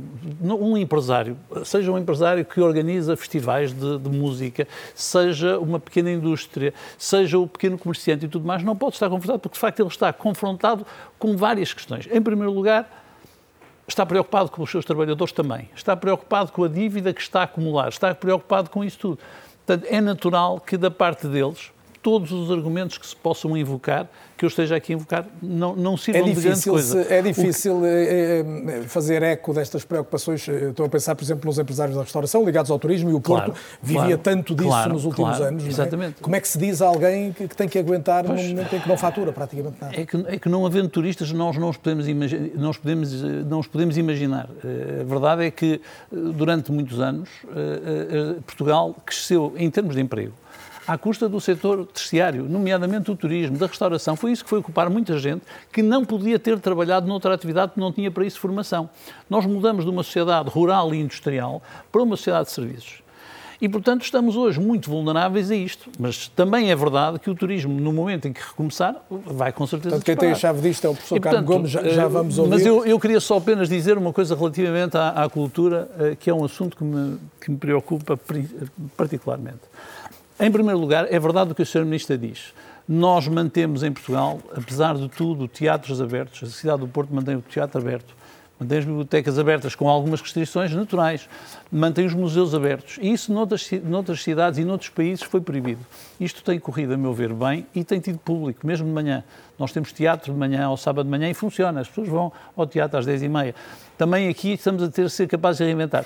O problema que o Pedro fala, e muito bem, o Pedro Brunhosa fala com toda a razão, é que esta é apenas uma parte, é parte, uma parte visível, da cultura. Há uma parte invisível, que a cultura é quase um iceberg, que, eh, que está debaixo d'água e que é de facto preciso rapidamente chegar lá, porque essas pessoas têm um, tinham um trabalho precário e subitamente deixaram de o ter. Sem dúvida. E aí sim é, é, de facto uma situação muito preocupante. Porquê? Porque é nestes momentos que nós precisamos de cultura. Eu queria só deixar esta nota. É nestes momentos que nós precisamos de cultura. E já agora, uma última Precisamos palavra. sempre, nestes precisamos mas mais neste ainda, momento, e já agora, ainda. Carlos, se me permites uma outra coisa relativamente ao Natal. O pior dos Natais vai ser para aqueles que perderam os seus entes queridos. Para esses, esses eh, e, e- e são muitos que já morreram e vão morrer muitos. Aconteça o que acontecer. E, portanto, a minha principal palavra vai para esses, para essas famílias. Isso é que vai ser, de facto, o Natal mais trágico possível. Dito isto, independentemente das convicções e das crenças religiosas que nós tenhamos, a verdade é que o Natal é, por norma, uma festa da família. As crianças tiveram um ano horrível, horrível. As crianças perderam um ano, apesar de irem à escola e tudo mais, perderam o convívio e perderam tudo. E, portanto, era muito importante que nós conseguíssemos ter um Natal, apesar de tudo, no seio familiar, razoável para, Já para vamos as perceber crianças. até como é que nos podemos comportar melhor nesse contexto, doutor. É só dizer que, assim como os trabalhadores têm o subsídio de Natal, 13º mês, as empresas no mês de dezembro, e é uma das consequências económicas do Natal, têm um Tem que pagar. 13º mês de faturação, que este ano está muito posto em causa em alguns Ou seja, não faturam e a maior parte delas continua a ter de pagar o 13º mês. Ana Maria Vasconcelos, são contas mais difíceis de fazer seguramente este ano. Eu ia pedir-lhe que tentasse, se calhar, entrar nesta, nesta reflexão que é até, até onde vai a resiliência das empresas portuguesas, contando com a ajuda que já foi garantida, designadamente a questão dos layoffs, e soubemos nas últimas horas que vai haver um pagamento a 100% em todas as, as versões do layoff, mas até que ponto isso tem chegado e designadamente no setor que, que representa também enquanto líder associativa para, para aguentar as empresas? Eh, A resiliência passa por, primeiro pela parte psicológica, não é? E, portanto, é quase uma constante de reprogramação diária emocional para fazermos face às famílias, dos, aos trabalhadores, às famílias, aos clientes, à pressão dos clientes, que independentemente do Covid estar in- instalado praticamente em todo o mundo, nós continuamos a ser pressionados, talvez por essa sociedade de consumo que fala aqui o professor Bagão, eh, em que continuam, e nós trabalhamos com, com marcas internacionais eh, que exportam para todo o mundo e, portanto, a situação não é igual em todos os países e continuam a haver países onde se consome e onde se vende. Nós trabalhamos um mercado médio-alto e, portanto, é um mercado que não está propriamente em crise. Hum, Portanto, no seu caso, as encomendas diminuíram ou mantiveram-se ao nível As encomendas médio? diminuíram em prazo, ou seja, temos uma carteira de clientes que é mais pequena uh, a curto prazo. Uh, quando há um ano atrás a carteira de clientes era, era talvez o dobro uh, no mesmo curto prazo, no mesmo prazo, num, num prazo mais alargado. Adivinhava-se uma dificuldade tendo em conta alguma acumulação de estoque do que não se vendeu ao longo deste ano. Nota isso no, no setor designadamente no setor do calçado ou não, não aconteceu? Ainda não. Penso que vai acontecer agora em janeiro, fevereiro, porque a pandemia começou na, na primavera-verão deste ano e, portanto, muitas empresas, muitas marcas não venderam os produtos eh, de, de primavera-verão, portanto, eh, ainda não chegamos à, à, à, à, curva lá em cima de, de digamos, de, de ver falta de encomendas porque os estoques ainda não, não começaram a ir para as lojas, o que sobrou do, deste, deste janeiro, fevereiro. As empresas têm que inovar, têm que ir à procura de outros mercados. Agora mais que nunca. Mais que nunca. E, eh, e outros negócios, outros modelos de negócio e, eh, e tem que ser. estou, estou curioso só para perceber, perceber isto. Em que momento é que, é que sentiu que isto ia ser muito mais difícil do que se previu. Como disse, o setor do, do, do, calçado e das peles foi um dos que primeiro sentiram o impacto desde logo a crise a instalar-se em Itália. Em que momento é que percebeu que isto não era um problema da China e que ia ser um problema global? Uh, exatamente, uh, em março, quando caiu a bomba cá em Portugal, eu já tinha estado em janeiro em, em Espanha, em Madrid, tinha estado em fevereiro em Paris e depois mais, mais tarde em Itália e o que, se, o que corria, e, aí se vê o quanto as pessoas são distantes da globalização, que é quando um problema está muito longe, acham que ele nunca vai chegar cá. e, portanto, em março, de facto, foi uma bomba. E quando, quando a Europa parou e, e se viam ruas completamente vazias, isso foi verdadeiramente assustador. E, e sentimos, digamos, nos nossos trabalhadores uma preocupação enorme, não pela doença, mas pela, pelo futuro e pela possibilidade de perderem os seus postos de trabalho. Naquele momento de medo, como já alguém disse aqui, eh, Manuel Carmo Gomes, houve muita gente que aceitou de bom grado ser confinado, isolar-se e de repente com mais experiência de lidar com o vírus, estamos menos conformados é? com medidas restritivas. Há pouco a ministra Mariana Vieira da Silva falava das razões técnicas que levam, por exemplo, a, a tomar decisões como não circular entre conselhos ou não circular a partir de determinada hora. Quer ajudar-nos a perceber porque é que isso ajuda em alguma coisa, sendo, sendo questões que levantam tantas dúvidas? Ora bem, uh, deixem-me começar por dizer que esta tempestade sanitária vai passar. E vai passar em 2021 gradualmente, não vai ser de repente. Uh, nós neste e momento quando, estamos... quando é que vai passar? Gradualmente. Começa a passar quando? Uh, quando nós começarmos a ter a uma percentagem razoável da população vacinada. Portanto, gradualmente a, a, transmissão do vírus, a circulação do vírus vai diminuir, não é uma coisa súbita, uh, mas vai-se fazer sentir definitivamente no aumento do número de casos. Eu vou querer dar-lhe tempo para nos explicar o que pretende explicar, mas há só mais esta pergunta que é obrigatória, até porque tem uma dimensão política. Quando é que nós teremos, do ponto de vista técnico, um, um plano de vacinação elaborado? Uh, o plano de vacinação está a ser trabalhado neste momento. Portanto, uh, existe uma comissão técnica de vacinação que tem reunido. Amanhã tem uma reunião. O senhor integra, e, por isso é que E tem como funções um, olhar eh, aos resultados da fase 3 dos ensaios clínicos. Uh, grande parte dos dados, a maioria dos dados não estão disponibilizados ainda. As empresas têm vivido numa base de uh, comunicação à imprensa uh, das coisas que eles pretendem que sejam conhecidas, mas, mas o grosso também, dos dados não, não, não será conhecido provavelmente antes da segunda, terceira semana de dezembro. Eh, no entanto, nós sabemos quais são as empresas que estão mais avançadas.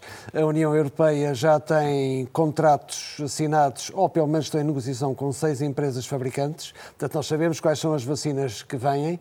Temos uma ideia da calendarização. É evidente que a calendarização uh, vai depender primeiro do licenciamento uh, das empresas e depois corra tudo bem em termos de distribuição. Não é impossível que aconteça o início ainda em janeiro. O início da vacinação, da vacinação, é perfeitamente possível. Eu espero que sim. Eu espero que sim. Uh, não lhe posso dizer que seja mais cedo, uh, porque repare, uh, nenhuma destas vacinas foi ainda licenciada. Portanto, e digo-lhe já que eh, no caso das americanas, portanto, da Pfizer e da, da Moderna, eh, eles, eh, uma delas já pediu autorização eh, de uso do, de medicamento urgente à FDA, que é o regulador americano. As pessoas da Comissão de Vacinas da FDA que vão avaliar os resultados da Pfizer e depois da Moderna foram convocadas para reunir dia 8, 9 e 10 de dezembro. Portanto, nessa altura é que eles vão ver os dados pela primeira vez e, portanto, eh, eu suponho que eles sejam relativamente rápidos, espero que sim, mas não estou a ver que haja uma autorização antes da terceira semana de, de dezembro. Uh, e, portanto, a partir do momento em que a autorização vem, as companhias começam a fazer rolar cá para fora todas as vacinas e são dezenas de milhões que já estão fabricadas. Portanto, Isso... sintetizando, temos um plano de vacinação do ponto de vista técnico elaborado durante o mês de dezembro, até à segunda, terceira semana de dezembro, possibilidade de começar a vacinação em Portugal em janeiro e então depois as tais etapas de que fala graduais até termos uma imunidade significativa. Exatamente, porque, repare, as vacinas não vão chegar todas de uma vez. Portanto, existe uma calendarização de chegada, eh, são diferentes eh, fabricantes e tudo isso tem que ser gerido à luz do que é que são os nossos grupos de risco e do que é que são as informações que nós ainda vamos receber por parte dos fabricantes. Porque, repare, pode haver vacinas que são mais eficazes em certos grupos etários do que noutros, isso tem que ser tido em atenção. Há, como se sabe, os problemas de armazenamento que algumas das, das, dos fabricantes colocam com maior premência e, portanto, tem que se cruzar, por um lado, o, o, os grupos de risco, onde há o problema das idades. Nós sabemos que existe uma associação entre probabilidade de hospitalização e morte e as idades. A exposição que certos grupos profissionais têm, tem que ser tida em atenção. Eh, as comorbilidades que as pessoas têm e que são de risco para esta doença, isso tudo tem que ser cruzado com a informação que os fabricantes vão fornecer sobre a efetividade da vacina em cada grupo de risco. E depois tem que se combinar isso com uh, o, a chegada gradual dos vários lotes de vacinas. Portanto, é um exercício que não é fácil. De alguns meses, de alguns meses de, ainda. Quer dizer, nós vamos ter que resolver o problema muito antes. Mais depressa. De, vamos ter que dar as nossas recomendações muito antes do que esses meses. Portanto, idealmente, em janeiro já teremos eh, as recomendações alinhadas. Neste momento estão-se a discutir eh, prós e contras de diferentes soluções e estamos um bocadinho, temos de ter alguma flexibilidade devidamente a esta contingência da chegada das Ajude-nos a perceber algumas das inquietações do momento. Uma delas tem a ver com estas questões da mutação do vírus, do, do abate dos visons. Uh, há, uh, alegadamente a questão dinamarquesa do abate de milhões, 17 milhões de animais, salvo erro, porque já teriam infectado 200 pessoas. Isto é um risco que assusta, que, que preocupa? Quer dizer, é, preocupa sempre e há que estar atento. O que aconteceu nesse caso particular foi que foi detectada uma mutação do vírus na proteína que é visada pelas vacinas. Portanto, eh, o vírus está constantemente a mutar eh, e isso é acompanhado, nomeadamente pelo nosso Instituto Ricardo Jorge.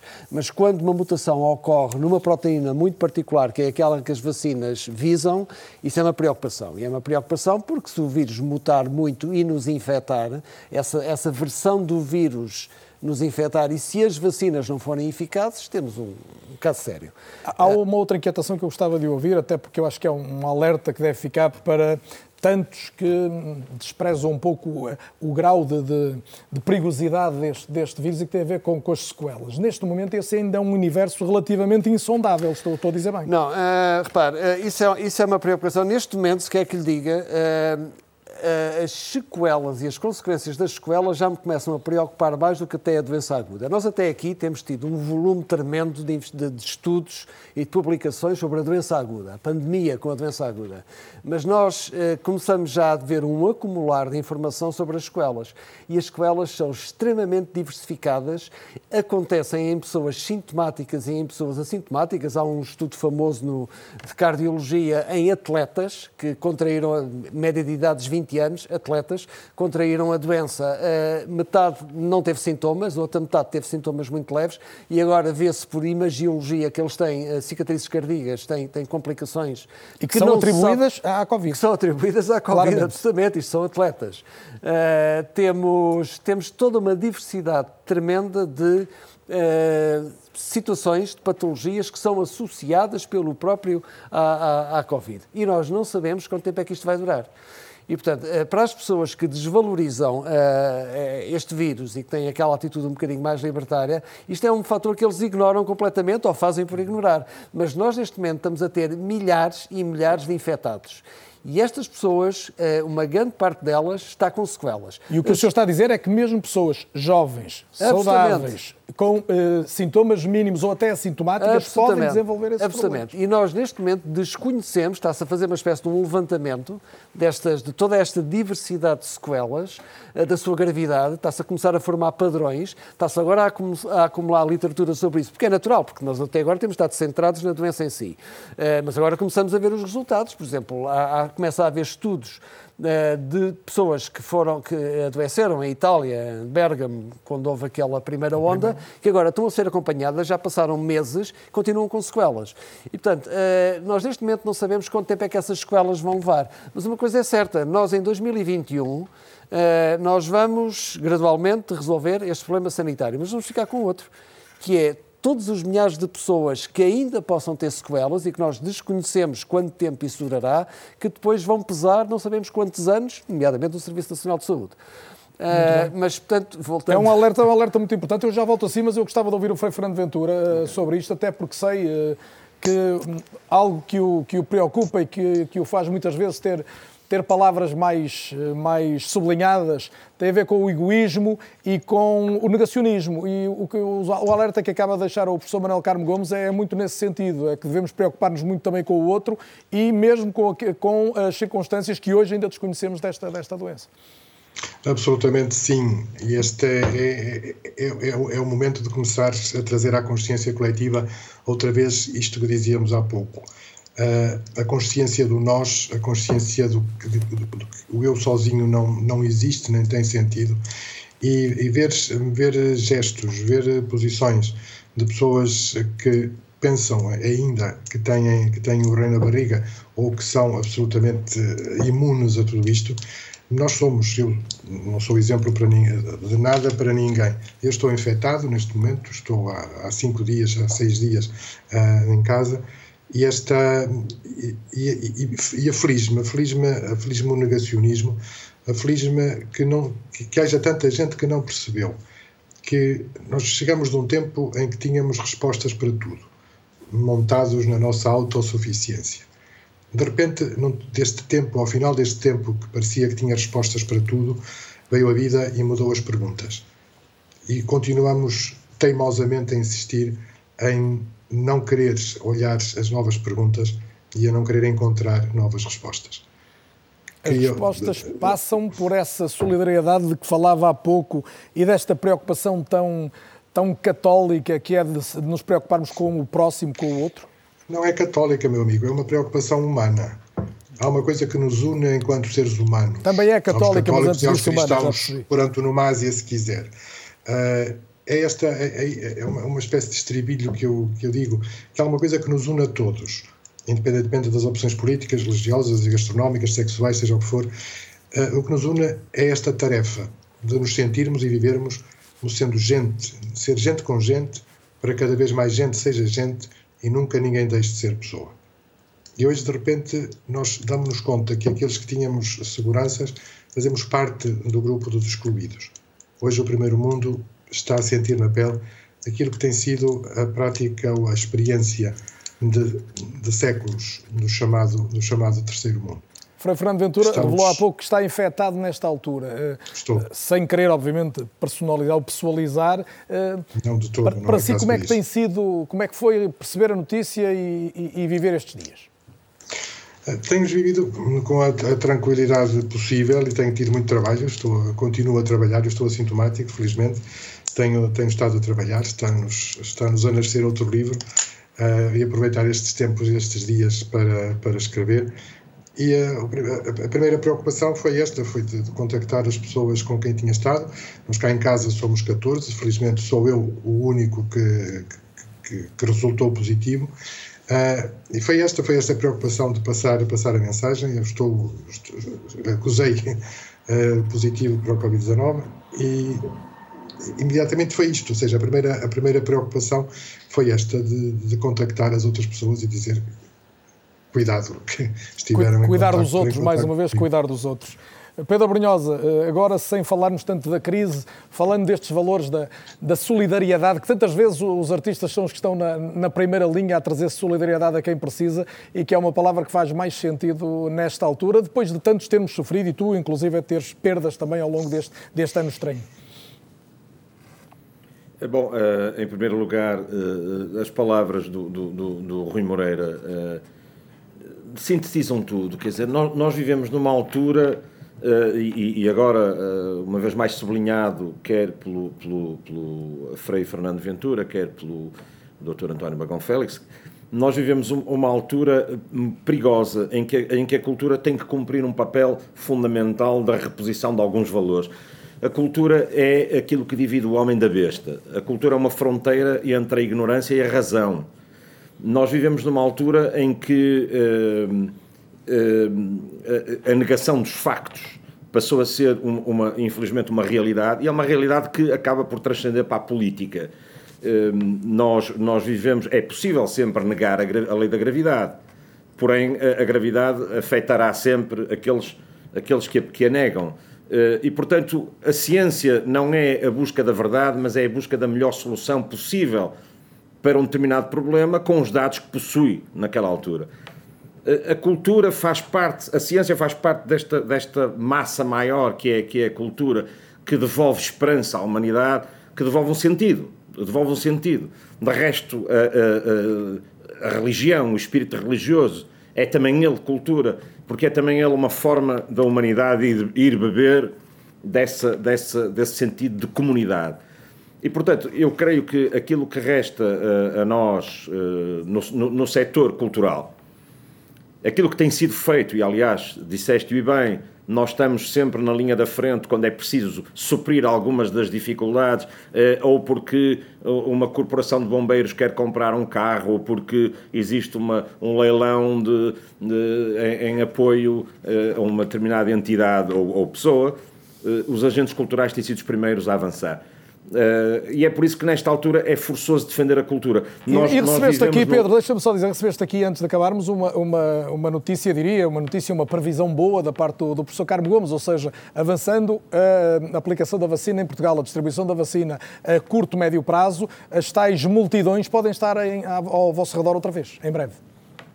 É claro, uma vez mais, nós estamos perante, nós estamos perante a ciência. É curioso, é curioso que, que, que todos nós crentes, não crentes, negacionistas, eh, cientifistas, nós viramos para a ciência em busca desta salvação. E isso, isso é sociedade de conhecimento.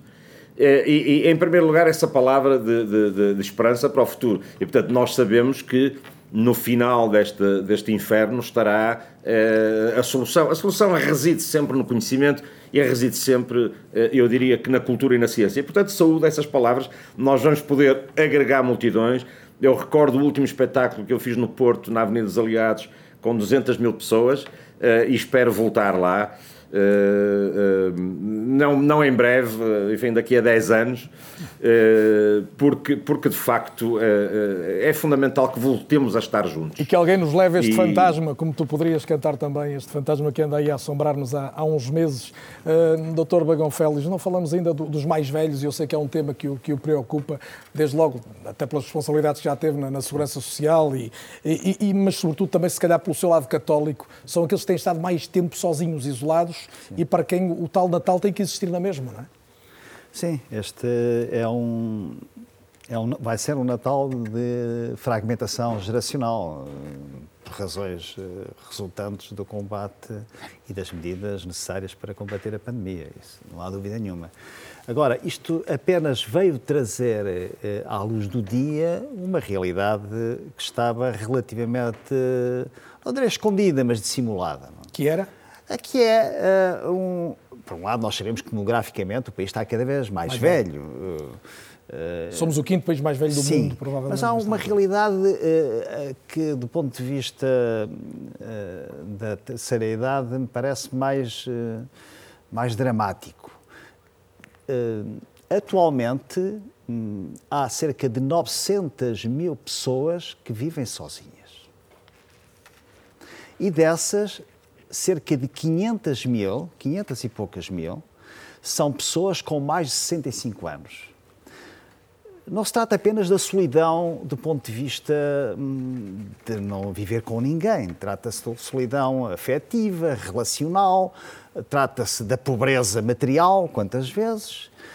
E hum, umas contas que eu fiz significa que hum, neste século, por cada dia que passa, há 30 pessoas com mais de 65 anos que passam a viver sozinhas.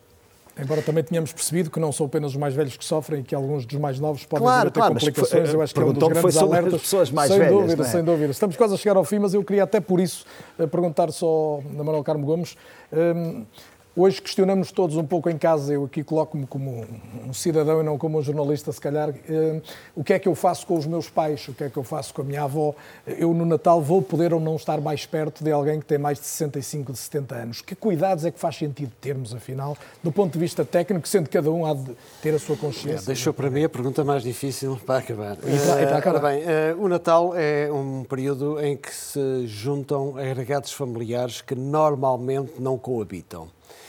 E uh, isso é sempre perigoso porque o vírus alimenta-se de contactos com pessoas diferentes e alimenta-se da falta de, da probabilidade do, con, do contacto se transformar num contágio. Portanto, uh, eu penso que, em primeiro lugar, as pessoas têm que ser informadas, se é que ainda não estão, sobre o risco que certos grupos em particular correm. Há bocado o Dr. Braga Fala estava a falar dos, dos maiores de 65 anos e eu tive que fazer umas contas muito rápidas sobre o peso que eles têm na nossa demografia e são aproximadamente 22% da nossa população. Isto por causa das vacinas, porque os maiores de 65 anos são, são, são dos grupos, um dos grupos de risco. E, portanto, eu penso que todas as famílias têm que ter consciência do risco que os mais idosos correm e têm que gerir o seu Natal hum, tendo em atenção que há mais vida para além deste Natal de 2020. Quer dizer, talvez um sacrifício, talvez aquele binómio coragem-paciência de que o Dr. Bagão falava, seja especialmente importante neste Natal, que é para nós depois termos o Natal de 2021. Porque ele está convencido que vai ser um Natal a sério. Porque qual estou estou convencido estou convencido que vai ser esse e, vai ser a e uma passagem Agora de ano é já com festivais de música e festas na, na, na, Avenida dos Aliados para o ano. Sim nós queremos muito organizar para o ano mas eh, eu estou de acordo. Ou seja se o Natal não puder o ditado é chuva em setembro Natal em dezembro não é? Se o Natal tiver que ser em maio que seja nesse aspecto é verdade. E portanto acho que há de deixar aqui também uma palavra uh, de estímulo a que as pessoas tenham todo, todos os cuidados.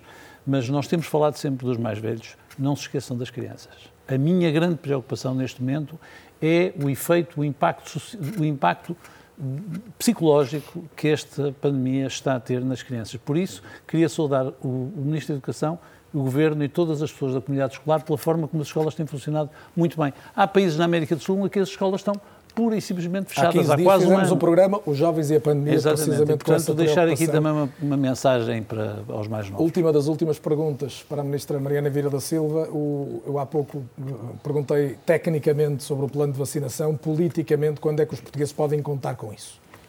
É, este, esta resposta tem uma dimensão técnica que já foi aqui explicada e aquilo que queria garantir é que o Governo como um todo está a organizar-se para assegurar as outras dimensões logísticas de distribuição que terão muitas decisões políticas e que nós esperamos nas próximas semanas uh, poder anunciar. Portanto, ainda queria, em dezembro anunciar. Ainda em dezembro. Eu queria dizer que se o Natal é alguma coisa, é mesmo o momento em que nós devemos olhar para os mais frágeis. E da conversa de hoje saem vários elementos. Um deles é que todos somos frágeis perante esta doença e os dados que o professor Manuel Carmo Gomes aqui deu sobre pessoas jovens, saudáveis, até atletas que depois ficam afetados pela doença, não sabemos até quando, é um dado muito importante para aqueles que acham que isto é só para os mais velhos. Os outros uh, são, de facto, as crianças que ficaram muitos meses sem aulas, com consequências que nós há muito não tínhamos, até de, da escola já não saber muito bem quais são os seus alunos. É uma coisa que em Portugal há muitos anos que já não acontecia e todo o esforço que temos enquanto comunidade de fazer para recuperar não só as aprendizagens, mas todo o resto da socialização. E, finalmente, a ideia de que aquilo que nós uh, precisamos de fazer agora, daqui até ao Natal, e também um pouco mais para a frente, porque a vacina, como disse o professor Manuel Carmo Gomes, chegará progressivamente. Portanto, temos que contar com um milagre que vem aos poucos, que não é um dia de libertação, infelizmente, e, portanto, reduzir ao máximo os contactos. Eu creio que essa é a melhor maneira de nós podermos ter um Natal que não seja, que seja no contacto, não um momento de contágio. Espero Todos nós, ficado aqui... daqui até lá, reduzir muito os contactos que temos. Ficaram seguramente uma série de dados para reflexão de todos os que seguiram este é ou não é. Sobra-me tempo apenas para duas notas. Uma, obviamente, de agradecimento a todos os presentes. Frei Fernando Ventura, Pedro Brunhosa à distância, aqui em estúdio Ana Maria Vasconcelos, António Bagão Rui Moreira, Manuel Carmo Gomes e Mariana Vieira da Silva. Obviamente, um agradecimento a si que acompanhou este programa e a última nota mesmo é de que, como são feriados as próximas duas terças-feiras, não haverá é ou não é, mas estamos de volta a 15 e depois a 22, quando estivermos mesmo muito perto do Natal. Boa noite e até breve.